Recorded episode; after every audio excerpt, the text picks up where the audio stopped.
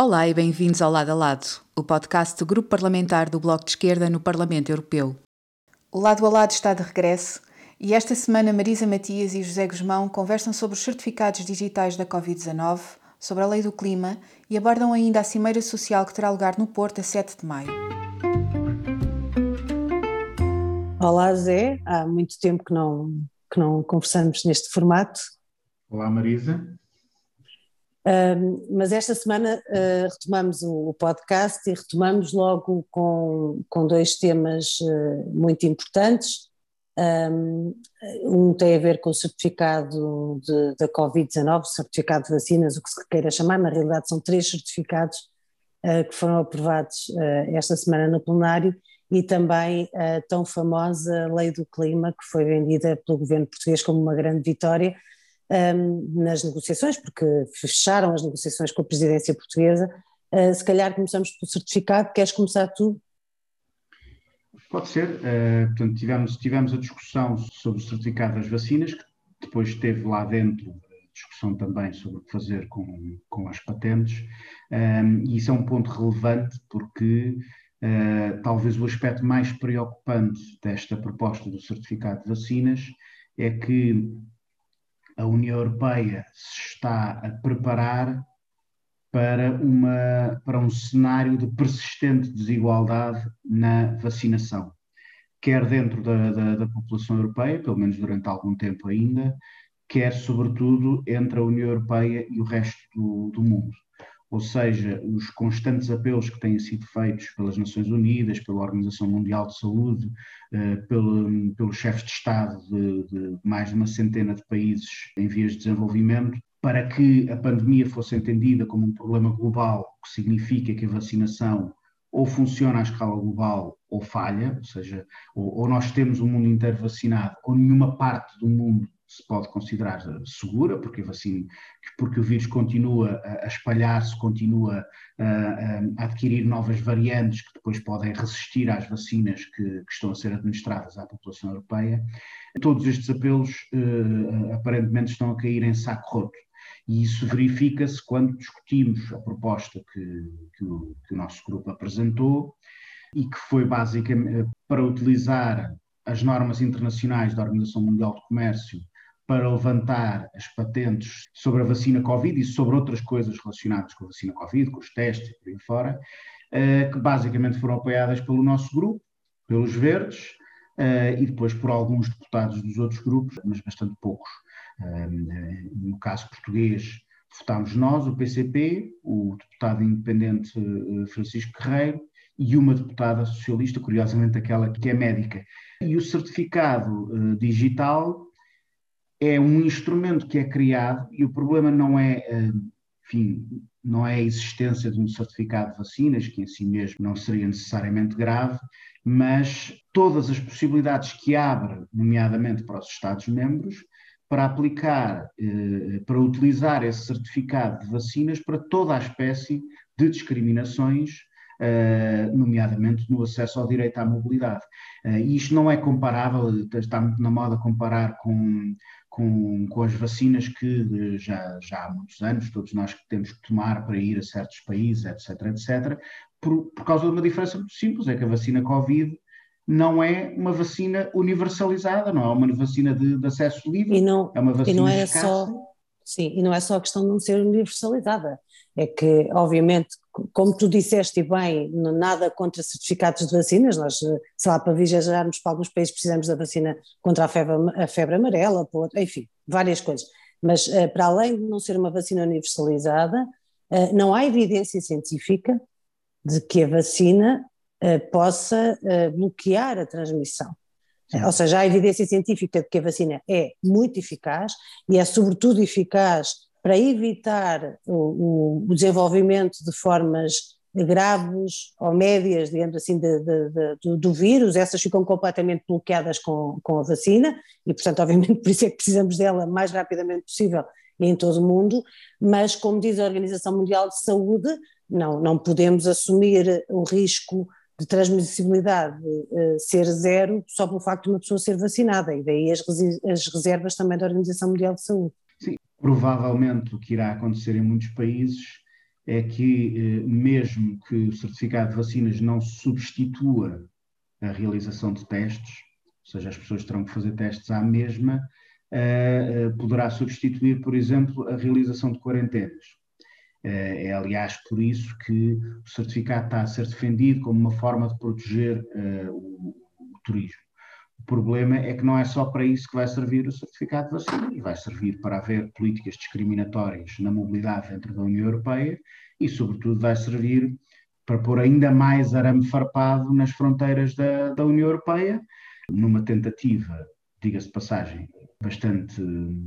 ingênua de se proteger em relação à, continuação da pandemia noutros, uh, noutros continentes. Isso parece-me que é, sem dúvida, o aspecto mais preocupante e aquele para que a Organização Mundial de Saúde tem procurado chamar mais a atenção. Uh, a ideia de que isto, o, problema disto é que nem sequer. Já nem, já nem estamos a falar de, da ausência de solidariedade, estamos a falar da inexistência de um, egoísmo esclarecido. Nem Sim. isso conseguimos ter nesta política europeia em relação à vacinação. E depois estamos, como é óbvio, aqui os dois a conversar, como está muita gente em muitas partes da Europa a discutir este mesmo tema, uh, dos certificados de vacina, em vez de estarmos a discutir o tema central, eu creio que há aqui um fator de desvio em relação àquilo que é a resposta, uh, que tem que ser a resposta central à Covid-19, e ela passa, no que diz respeito às questões sanitárias e da proteção da saúde pública, ela passa, obviamente, por uh, uma lógica de vacina como um bem comum global e, portanto, isso implica que seja libertada a patente e que haja possibilidade de haver transferência tecnológica decente para várias regiões do mundo. É, é, como é que se pode dizer isto? Ou seja, países africanos, países da América Latina, etc., muitos deles não vão ter acesso a, a vacinas de segunda e terceira geração, de RNA, se não houver a capacidade de produção local, porque muitas destas vacinas não podem ser exportadas para a África, não podem ser exportadas para, para outros países. E, portanto, ficarão sempre sujeitos apenas a um tipo de vacinas que tem a ver com as de, primeira geração. Mas uh, uh, essa é uma questão fundamental, até para responder às novas variantes e tudo isso. E, portanto, estamos a fugir ao debate da questão essencial, uh, que é a vacina como bem comum global. E a questão, o outro problema, que não é o problema de saúde, mas o problema económico, o problema social decorrente da Covid-19 e que está a ser discutido também no âmbito da aprovação dos certificados de vacinas, que é a crise profunda que está a viver a indústria do turismo, resolve-se com mais apoios, como é evidente, mais apoios diretos já aos setores afetados, não pode, não é o certificado que vai salvar nem a economia nem a saúde pública. E, e daí também a nossa oposição em relação a esta falsa solução. É isso. Passamos para a lei do clima? Sim, para a lei do clima. Passamos. A lei do clima, que foi uh, vendida, digamos assim, como uma enorme vitória do governo português nas negociações. Por acaso foi interessante assistir aos relatos do que se passou nos trílogos, ou seja, nas negociações finais da lei do clima, e de como a presidência portuguesa se comportou, aparentemente de forma muito dura e intransigente, em relação a baixar aquilo que era o mandato do Parlamento Europeu. E a lei do clima, bem, basicamente tem, vou procurar ser sucinta, basicamente tem duas ou três questões que são muito importantes, creio eu, que são positivas. A primeira é a de a, assumir a neutralidade carbónica para 2050. E, portanto, isso colocar mesmo a hipótese de em 2050 estarmos a ter emissões negativas. A segunda coisa muito positiva da lei do clima é a assunção de que não pode haver decisões políticas sem ouvir a comunidade científica e aquilo que são os conselhos uh, e as orientações da, da comunidade científica, em, em, particular do painel intergovernamental. Uma terceira uh, dimensão muito positiva tem a ver com uh, o facto de nós virmos a criar um, o nosso próprio painel científico europeu, criado à imagem e semelhança do painel intergovernamental das Nações Unidas, para dar aconselhamento, portanto, um painel independente que vai aconselhar as definições e as decisões políticas que vão ser usadas uh, ao longo dos próximos anos em matéria de alterações climáticas. E, e ainda uma outra dimensão muito positiva é a obrigatoriedade de se ter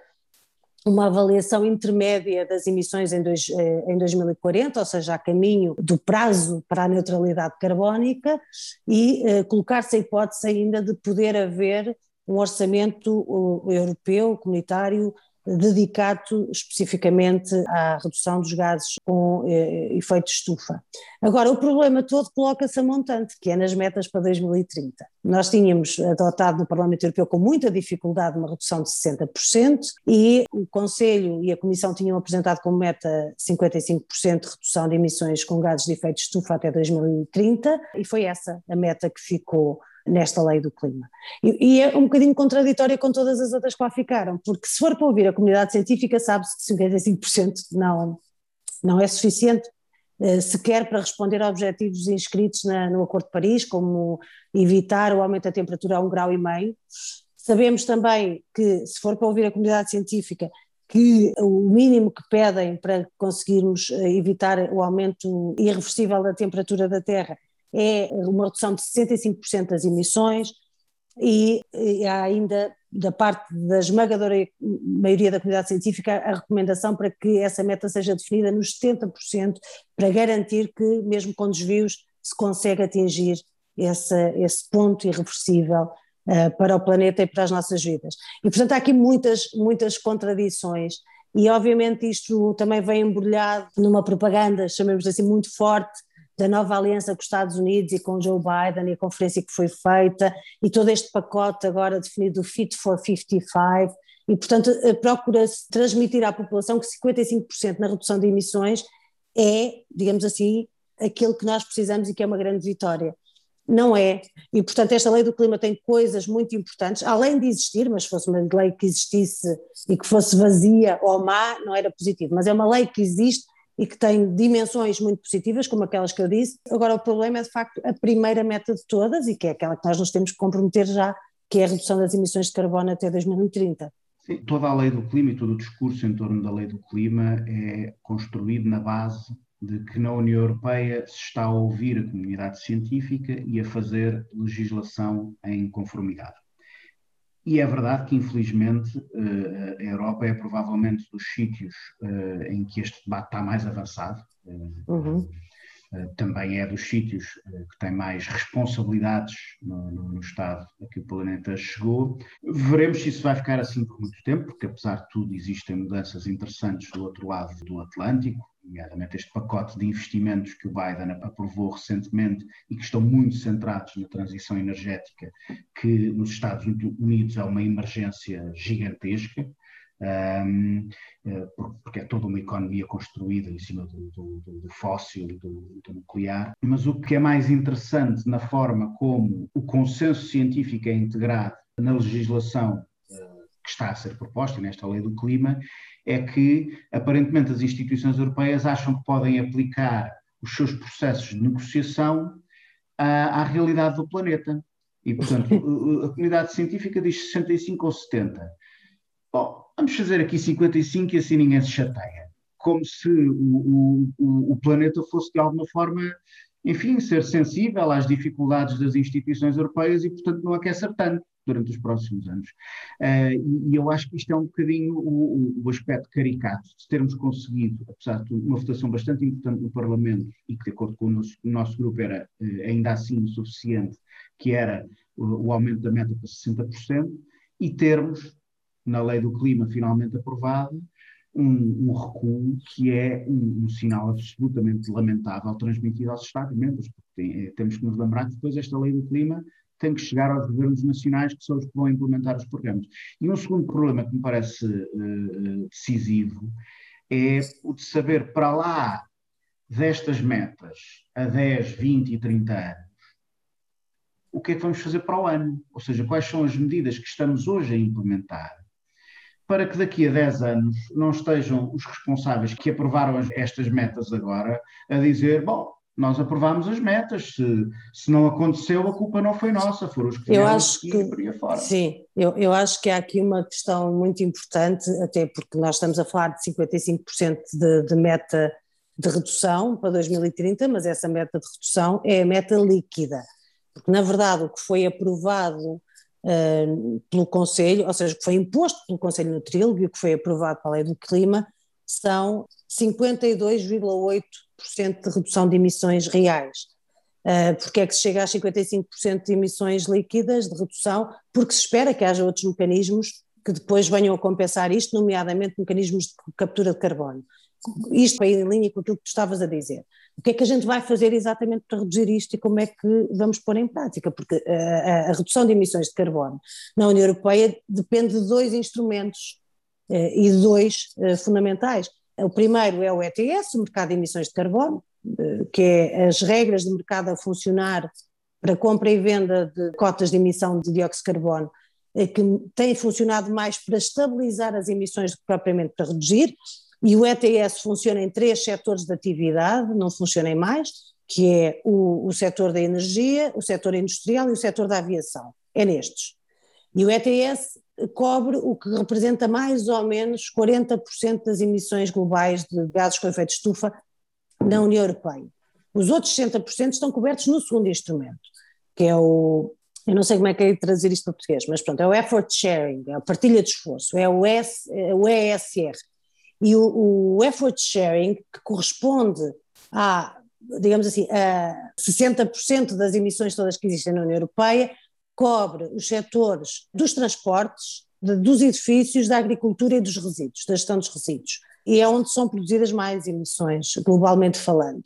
E as metas, ou seja, nestes setores que são tão importantes, que é, por exemplo, que nos determina se nós,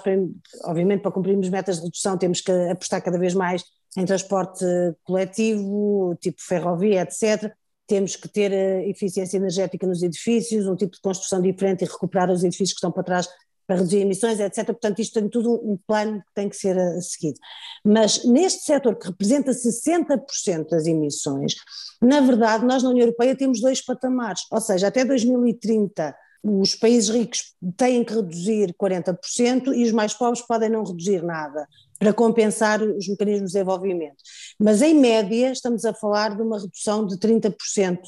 Se a nossa meta global é de 55%, estamos a deixar quase tudo nas mãos do ETS. E muito pouco na nossa vida concreta e no segundo eixo de trabalho e definição política para a redução de emissões, que tem a ver, obviamente, como disse, com transportes, com edifícios, com resíduos e com agricultura. Isto é relevante dizer, porque eu acho que é a forma como estas coisas são calculadas, as metas e os setores e os dois eixos que temos de intervenção, e onde é que se está a investir mais e menos, que nos mostram realmente a vontade política que existe para o dia da manhã. E as metas em relação ao effort sharing, portanto, à partilha de esforços, chamemos-lhe assim, são muito, muito abaixo do necessário, são uma desilusão completa. Só para não ficar nenhuma dúvida em relação ao que eu estava a dizer, depois também já estou a entrar numa parte muito técnica, peço desculpa. O que foi aprovado foram 52,8% de redução de emissões reais. Porquê? Porque se os dois instrumentos que nós temos para a redução de emissões são o ETS e o ESR, existe um terceiro elemento que entra aqui por via lateral, que tem a ver com a captura de carbono, que é o LULUCF, do qual eu já fui relatora, aliás, no mandato anterior, que é Land Use, Land Use Change and Forestry, e que tem a ver com a política para a floresta e a política para os solos e para os baldios, etc., porque nós sabemos o poder que têm as florestas, que têm todas estas realidades para absorver dióxido de carbono e para capturar. Portanto, o que o Conselho espera, o que os governos esperam, é não fazer muito esforço nos edifícios, na agricultura, nos transportes e nos resíduos, fazer um esforço razoável na aviação, na energia, na indústria, por via do mecanismo de compra e venda de títulos de emissões de carbono e, portanto, manter aí os níveis mais baixos e depois esperar que haja uma lei, ou que, que ainda não foi, o trilho ainda não terminou, tem que ser aprovado, mas que haja uma lei que para chegar à meta líquida de 55% de redução de emissões, eh, que a lei do LULUCF garanta que as florestas e os terrenos, etc., vão comer 225 toneladas de dióxido de carbono até 2030. Portanto, espera-se que haja essa capacidade. O que eu posso dizer, porque eu não conheço ainda o que vai ser o resultado do trilo, mas o que eu posso dizer Uh, eu e a Cláudia trabalhámos na, no mandato anterior no CF, eu tive que abandonar e tive que votar contra o meu próprio regulamento, porque não há nenhuma vontade uh, de, de, colocar a floresta ao serviço da redução de emissões, a não ser que ela sirva para fins económicos, como nos países nórdicos, para a produção de madeira, etc., e, E aí conta-se muito bem a renovação da floresta, que é para fins de produção e de venda, mas a nossa floresta, é, há muito pouco investimento para a floresta como a nossa. Portanto, isto, peço desculpa se me aluguei muito, mas para dizer, na linha do que tu estavas a dizer, os setores essenciais, aqueles que nós estamos a trabalhar todos os dias, que percebemos que têm que mudar, tem que haver uma mudança estrutural, são aqueles onde a ênfase é menos colocada. E é sobre esses que vamos pagar um preço maior. Sim, aliás, só para concluir, eh, esta história da floresta é mais uma área em que se vê a ausência de uma perspectiva global. E se, se, isso, se, se, a necessidade de uma perspectiva global é evidente na pandemia, na questão das alterações climáticas ainda mais, e portanto ao mesmo tempo que existe esse discurso de que precisamos de apostar na reflorestação eh, porque, porque sabemos da importância que tem para a captura de carbono, etc, etc, continuamos a ter em cima da mesa, e aliás a presidência portuguesa tem estado hiperativa uh, a tentar vencer as oposições que foram surgindo ao acordo de, de livre comércio entre a União Europeia e a Mercosul, que sabemos que terá consequências devastadoras na Amazónia. Com certeza. Uh, mas, mas, como não é no território europeu, não, não é o nosso problema. Ou seja, tal como na pandemia, a União Europeia parece achar que consegue impor as suas fronteiras a este, a este tipo de, de, de problemas. mas, enfim. Um, é óbvio. Sim, com uma é, atitude muito, e uma atitude muito, muito complicada e muito crítica em relação ao, ao chamado sul global, não é? De facto, quer na pandemia, quer aqui, eh, tínhamos condições para que a União Europeia tivesse um tipo de, de, proposta e de aposta diferente daquela que está a apresentar e sobretudo depois dizem que somos os melhores do mundo, que é essa coisa que eu acho espetacular. No caso da pandemia estamos claramente a ficar do lado errado da história, do lado das alterações climáticas veremos, mas é. Sim, eu acho que a tua explicação, embora um bocadinho técnica, foi muito boa para perceber uma coisa, é que uma parte substancial deste mecanismo de, desta lei do clima assenta em, eh, em, algumas tecnologias que ainda não estão provadas, mas essas acabaram por não ter assim tanta relevância das tecnologias de captura de carbono, e um instrumento eh, que é tributário do, do, mais absoluto fundamentalismo eh, ideológico liberal, que é o mercado de emissões de carbono, que está provado que não funciona. Houve inclusive avaliações da Comissão Europeia que chegaram à conclusão que não estava a ter grande impacto nas reduções de emissões de carbono e continua-se a investir nesse instrumento, inclusive Tivemos recentemente uma votação em que o mecanismo transfronteiriço foi associado ao mercado de emissões de carbono e, portanto, continuamos a insistir em alguns, em alguns erros já com vários eh, anos.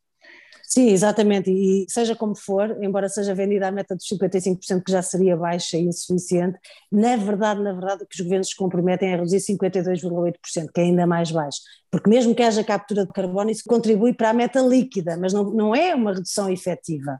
É, é, é, outra coisa que estamos a falar, mas pronto, já estamos a falar nesse tempo, eu acho que estávamos com saudades deste formato. Uh, para terminar, uh, queres só dizer alguma coisa e terminamos com isso sobre a Cimeira Social que vai acontecer no Porto? A Cimeira Social da União Europeia é uma cimeira em que o Parlamento foi muito pouco envolvido, que tem, uh, parece-me, um, um âmbito muito, muito estreito, ou seja, basicamente vai discutir apenas algumas políticas sociais que estão em debate na, na, nas instituições europeias, mas é uma cimeira que não irá debater uh, ou, ou não, não, enfim, terá um peso muito reduzido para questões relacionadas com o trabalho, que obviamente tem implicações muito, muito fortes nas, nas, condições de vida das pessoas, basta ver uh, as implicações que, uh, que salários baixos, precariedade, desemprego têm nos índices de pobreza a que assistimos e que é o grande objetivo que está a ser vendido com uma meta extraordinariamente modesta, diga-se de passagem, de redução da pobreza, de redução da pobreza uh, em, em, 15 milhões, uh, o que significaria que continuaríamos a ter 76 milhões uh, de, de, pobres na, na, na, União Europeia, e, sobretudo, o debate sobre governação económica, que é absolutamente decisivo para as condições sociais em que vivemos, fica completamente à porta da cimeira. Ou seja, a discussão sobre a Europa social faz num gueto, uma espécie de gueto que não vai às políticas que, que, que, estão no centro dos problemas sociais que temos na União Europeia. E depois há o problema do Parlamento Europeu não ter sido envolvido e ser agora à última da hora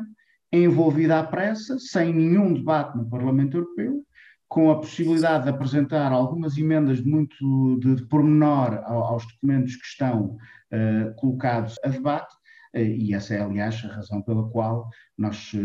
estamos envolvidos e estamos a promover uma contra-cimeira que, no fundo, coloque todas as questões que não vão entrar naquilo que se arrisca a ser uma iniciativa de, de propaganda da, da, das instituições europeias e não de verdadeiro debate sobre os gravíssimos problemas sociais que enfrentamos. Bem, desconfio que a gente volte a este tema na próxima semana. Exatamente. E pronto, até para a semana então. Até para a semana. Obrigada por nos terem seguido. Regressamos na próxima semana. Até já!